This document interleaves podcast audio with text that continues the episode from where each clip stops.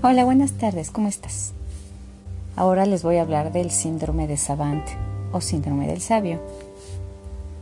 Se describe como una discapacidad mental, pero curiosamente es una persona con habilidades extraordinarias, como memorizar miles de datos, hacer cálculos matemáticos complejos muy rápidamente y precisos.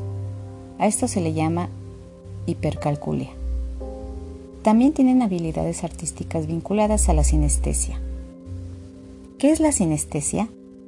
Es cuando se activa un sentido y se activa otro al mismo tiempo, no relacionado. Por ejemplo, oler los números, sentir los colores, escuchar la música y percibir patrones de color, por ejemplo. Otras características que también tienen son que pueden leer mapas y repetirlos con una vez que los vean, aprendizaje de idiomas y o habilidades musicales.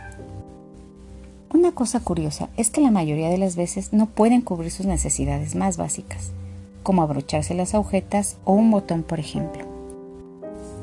Las personas con síndrome de Savant también pueden pertenecer al espectro autista.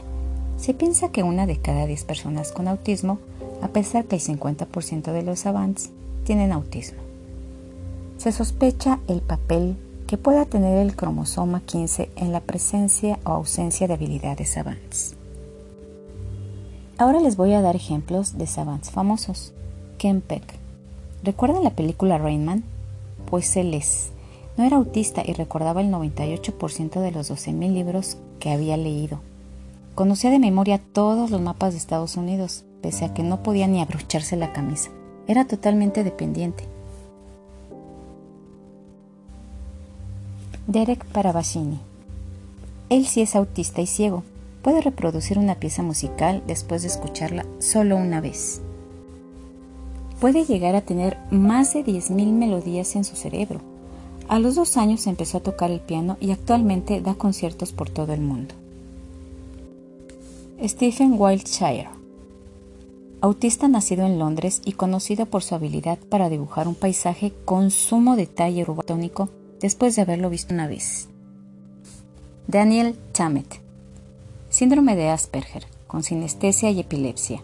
Puede ver los resultados de complejas operaciones matemáticas dentro de un paisaje este paisaje lo recrea su mente sin esfuerzo alguno. Aprendió islandés en una semana y habla 11 lenguas. Pues bueno, esto fue el final.